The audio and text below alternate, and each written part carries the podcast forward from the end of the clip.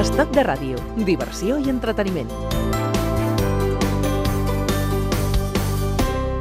Jo no sé si els Quarryman van començar per eh, puro divertimento i entreteniment o, o perquè realment volien ser músics.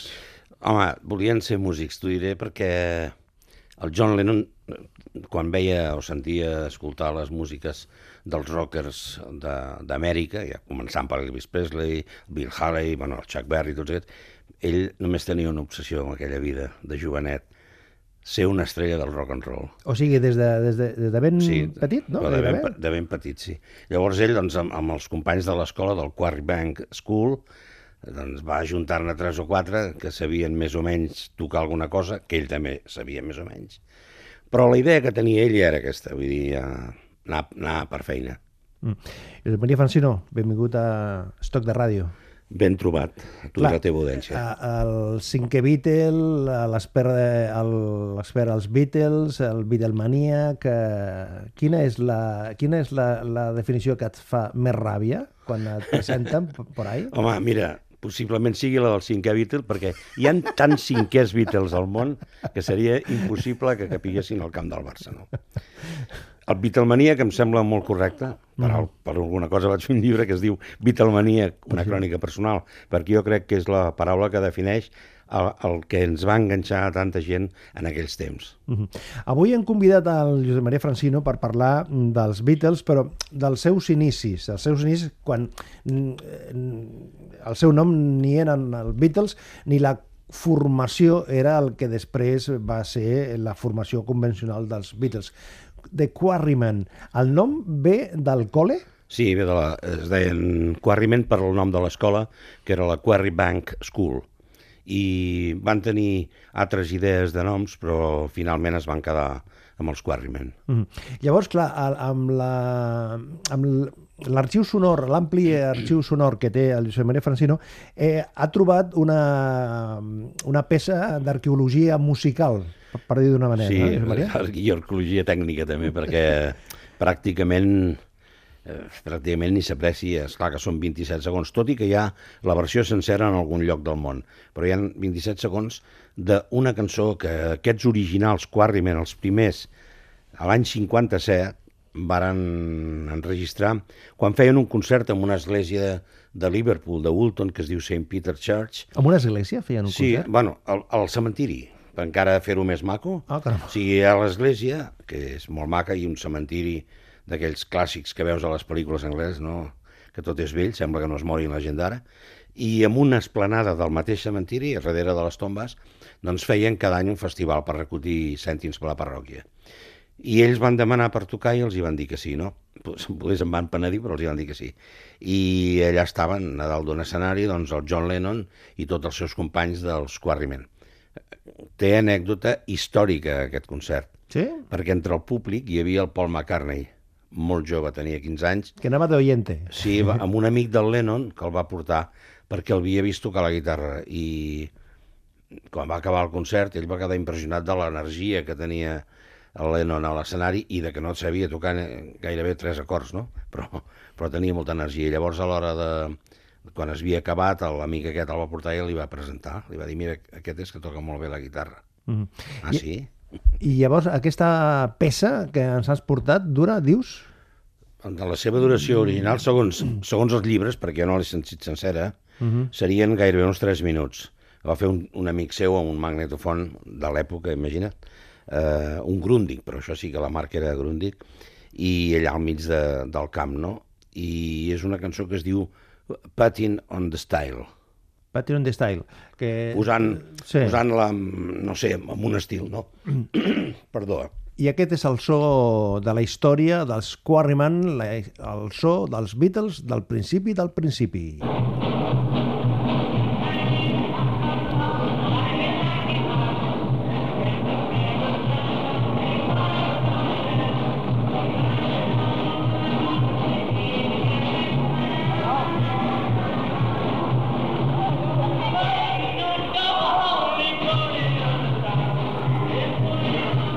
Clar, això té la, la força del testimoni, no? De la força del, Bé, del, del I que testimoni. se sent molt clara la veu del John Lennon com brama des de l'escenari, no?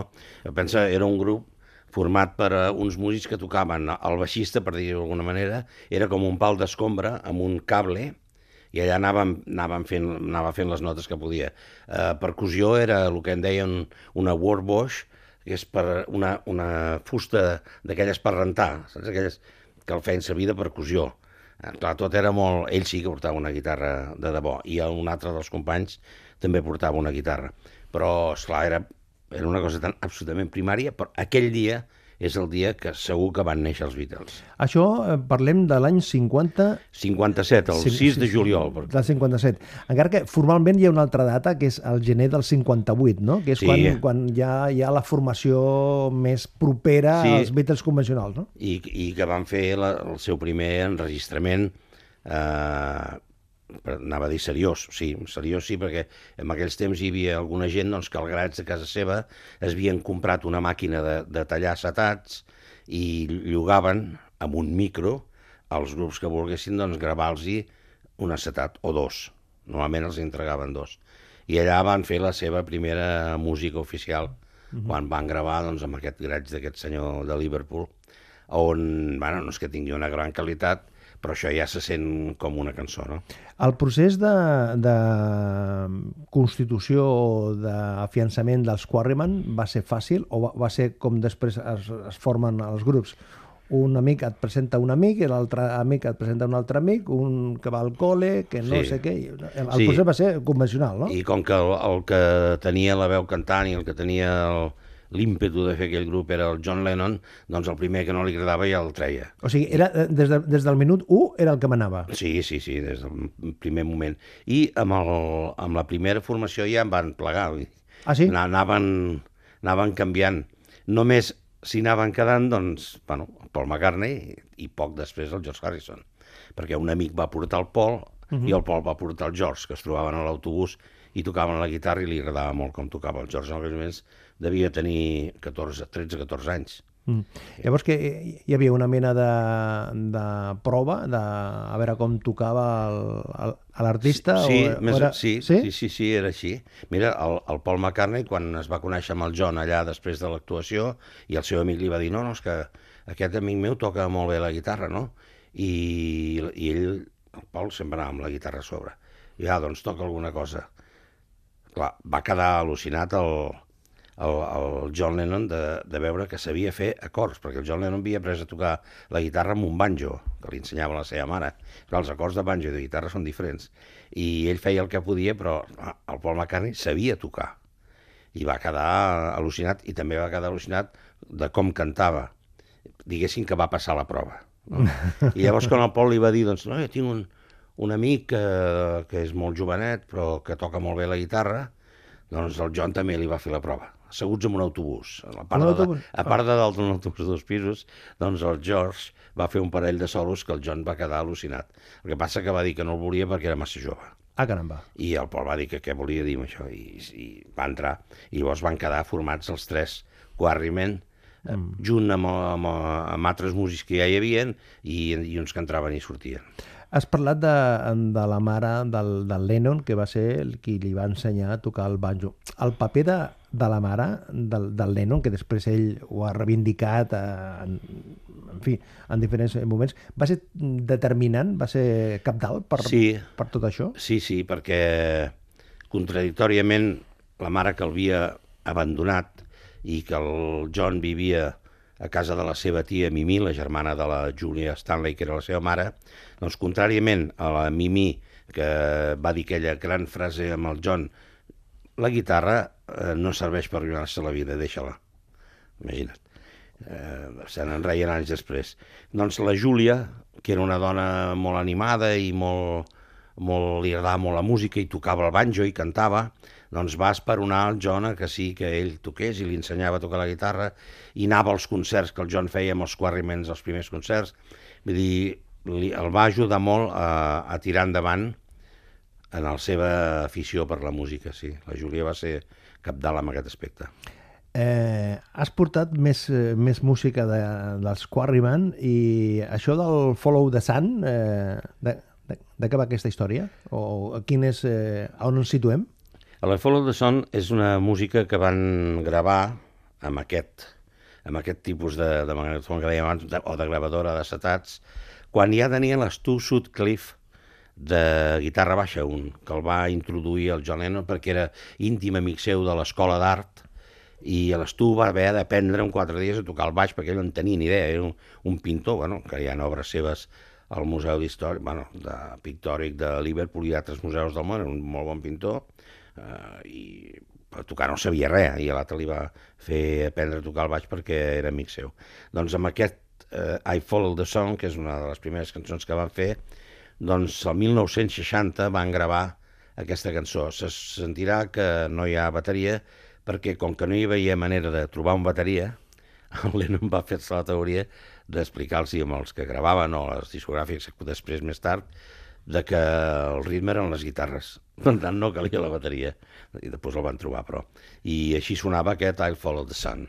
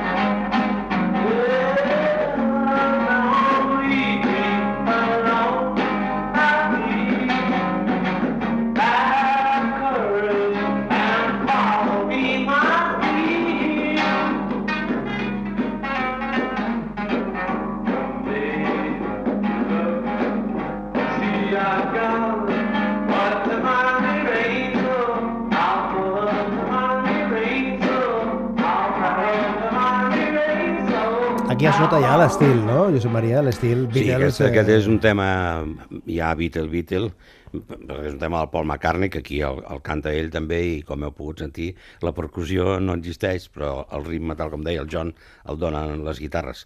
Home, és un enregistrament de l'any 60, i encara sí que era tot l'em- l'embrió, però ja hem sentit el George Harrison, allà atrevint-se a fer un solo de guitarra, tenia 17 anys llavors, no? 18, eh, 16 anys tenia Caramba. el Harrison, perquè era l'any 60 i és de l'any 44.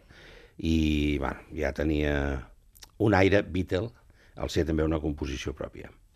El canvi de nom eh, és un, una, una qüestió merament estètica o també en volien posar de manifest que eh, començaven una altra etapa? bueno, encara fins a arribar a Beatles va, va, es van dir, per exemple, Johnny and the Moondogs. Johnny... Johnny and the Moondogs. El de Johnny d'on venia? del John Lennon. Ah, del John. Home, Eh, John eh, Lennon, clar, clar, clar, ell clar. figurava que era el líder, no? Sí, sí, sí, sí, I, Johnny i, tal, I es van dir de Silver Beatles, també. Però no Silver Beatles Beatles, Sí. sinó Beatles, que era... Eh, Beatle és un escarbat. Sí. I ells eren, i això vindrà bé per la propera cançó, ells eren superfans, superadmiradors d'un cantant que va tenir vida molt efímera perquè es va morir d'un accident d'aviació, del Buddy Holly. Hombre. Buddy Holly va fer, doncs, no sé, la Peggy Sue, eh, va fer moltes cançons molt importants dins del món del rock i ells n'eren molt admiradors. I el Buddy Holly tenia un grup que es deien The Crickets, The Crickets. Sí, les formigues. I llavors el Lennon eh, se li va acudir... D'això hi ha diferents històries, eh? No ens hem d'enganyar. Eh, tothom diu la seva. Ara, jo crec que el Lennon eh, va explicar aquesta, que com que era tan admirador i tan fan del Buddy Holly, doncs va buscar un altre animalet, que eren els Beatles. Però eh, van fer una barreja entre Beatles, Beatles, amb Beat, que és Beat, per fer Beatles, i va quedar configurat el nom com a Silver Beatles primer, quan van anar a Hamburg i van enregistrar, i ja van deixar lo de Silver. I van quedar Beatles. Va ser una, així una... Per, Hi ha més noms, eh, pel mig. Sí, sí perquè, perquè després també hi ha una altra teoria, que si eren eh, eh, molt fans de la pel·li aquella del Marlon Brando, dels Sí. motoristes, i Bueno, tot sí. això, això és, Sí, sobretot el Lennon. Hi ha una foto del Lennon posat amb una moto, amb una xupa de cuero i un gorro igual el Marlon Brando, no? Ell, mm, li agradaven... Eren roquers, roquers, res a veure amb els vestits aquells que portaven als principis, quan els hi va canviar la imatge Amb la seva el corbata, el sí, seu vestit i... i tan educats al, als, als escenaris, no? Deies que volies destacar el That Bad Day, sí? Sí, perquè un dels grans èxits del seu gran i admirat rocker eh, Buddy Holly era el That Be The Day i aquesta, amb aquelles gravacions una anterior de l'any 58 i també hi ha amb l'Stu Sutcliffe al baix, doncs la van enregistrar també els Beatles dels principis. Mm-hmm.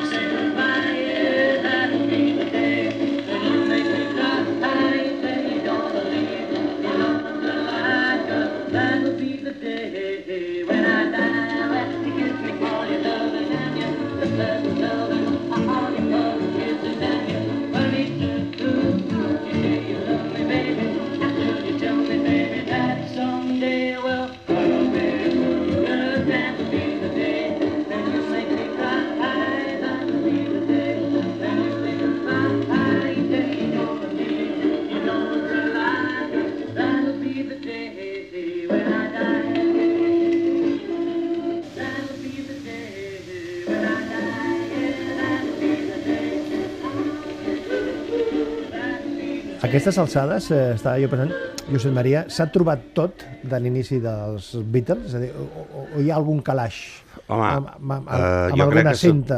Jo crec que s'ha trobat molt, potser tot, però no, però no tot sencer. És el que et deia abans amb aquella cançó, Dels el Potent and the sí, Style, de, sí. de, aquell noi que va anar-hi amb el magnetofon, al cap de molts anys va trobar la cinta, la va vendre, i el que la vagi comprar, que podria ser molt fàcilment el Paul McCartney, doncs em va deixar 20 segons perquè, com anecdòticament, se sentís el que era allà. Però jo crec que sí, amb tomes diferents, sobretot d'estudi, segur que encara deuen quedar cintes, eh, perquè ells gravaven moltes tomes, mm. moltes tomes. I segur, però significatiu ja crec que poca cosa, si no, si no diem res, pot quedar. Sí, perquè quan va sortir eh, aquest eh, CD amb les gravacions de la BBC, no? allò Sí. eh, allò va ser molt complet, no? Allò, hi Sí, havia sí, un, no, munt, no. un munt d'històries. I hi ha, hi han dues edicions de la BBC que no són oficials i que van sortir abans que les oficials de la BBC, que encara hi ha més cançons, perquè van actuar a moltíssims programes durant un parell d'anys i van gravar infinitat de cançons. I que la meitat d'elles eren tot versions d'èxits del moment, no? Però van gravar moltíssim.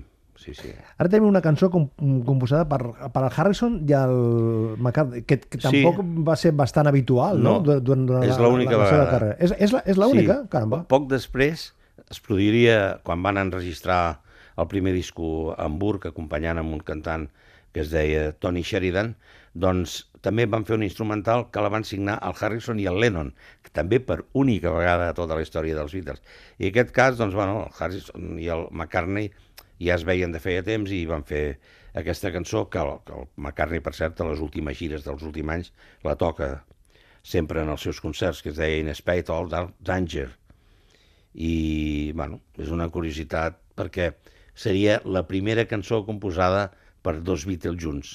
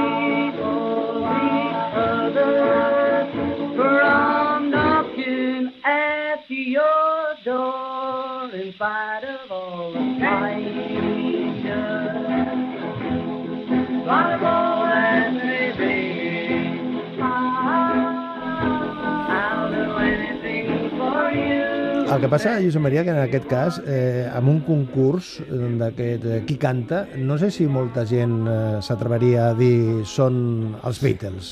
No.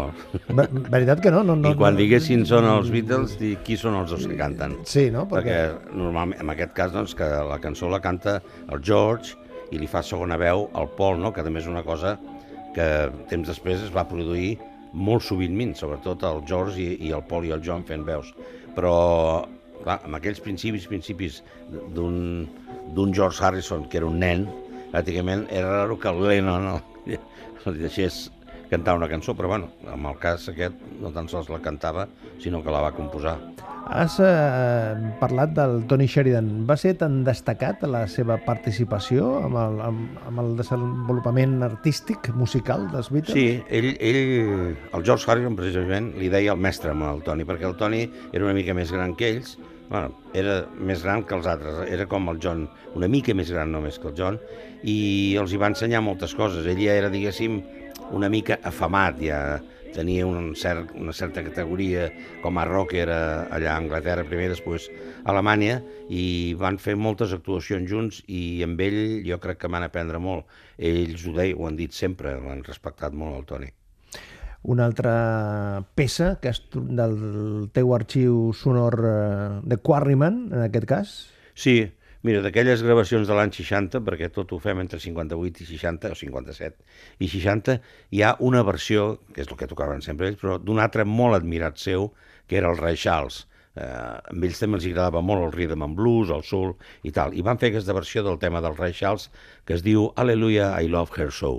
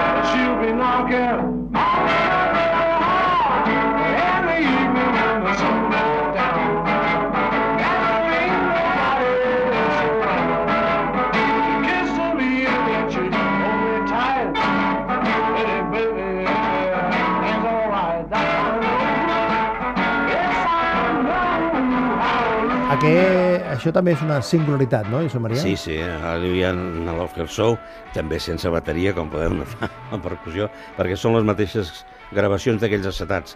Aquestes gravacions estan molt masteritzades, eh? estan molt arreglades, perquè penseu que eren d'aquells, rascaven més que els discos de pedra. Vol dir, encara s'ha salvat força so d'aquests. Mm Mhm. I posem la, la guinda eh, amb una altra peça que la preparem, però mm, sense els Quarryman no, no hi hauria Beatles. No, per descomptat, és... Uh, clar, perquè no hi hauria Lennon, tampoc, que, és, que ell és el que va fer Quarryman i el que va tenir l'empenta de, de començar a fer un grup. Els altres havien tocat en grups també petits, mm Mhm. -hmm. però ell és el que va ativar fort i bé, per sort va trobar la complicitat del, del Pol i del George. És a dir, que quan, quan es diu que el Lennon era el que manava més, eh, perquè des del minut 1 va ser el, el, el, el Sí, que sí. va configurar. Sí, el que passa que llavors el, la personalitat del Pol era tan gran i la seva importància com a músic era tal que diguessin que va ser un lideratge compartit durant tota la carrera ja. Això que sona per eh, la cirereta que, que, que posem aquí, Sí, això és una cançó que ells varen composar en aquella època de Quarryman, el Paul i el John, que ja composaven molts temes junts, i que no es va enregistrar oficialment fins a l'any 69 amb l'àlbum Let It Be, i es diu One After 909.